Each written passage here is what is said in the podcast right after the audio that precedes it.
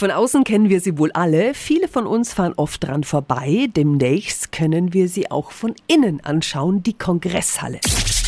365 Dinge, die Sie in Franken erleben müssen. Nächste und übernächste Woche, Donnerstag, finden sogenannte Afterwork-Führungen statt durch das imposante Gebäude. Guten Morgen an Andrea Wiedemann vom Bereich Kultur der Stadt Nürnberg. Guten Morgen. Um was genau geht es denn bei den Rundgängen? Also das Thema dieser Rundgänge ist zum einen Infos über die Geschichte des Bauwerks und aber auch Einblicke und Ausblicke in die künftige Nutzung als Kulturareal des Rundbaus. Bei den Führungen kommen wir in Bereiche, die sonst nicht zugänglich sind. Was können wir da sehen? Wir führen in das zweite Obergeschoss, wo Sie sich ein schönes Bild machen können, wie die Räume umgestaltet werden fürs Staatstheater und für die Ermöglichungsräume.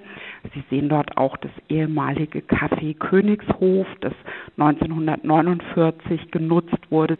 Und last but not least gibt es auch einen Blick vom Dach der Kongresshalle. Das klingt sehr beeindruckend. Die Führungen sind kostenlos. Wir müssen uns nur anmelden. Möglichst bald und schnell. Die Teilnehmerzahl, die ist nämlich begrenzt. Den Link finden Sie auf radiof.de. 365 Dinge, die Sie in Franken erleben müssen. Täglich neu in Guten Morgen Franken um 10 nach 6 und um 10 nach 8. Radio F.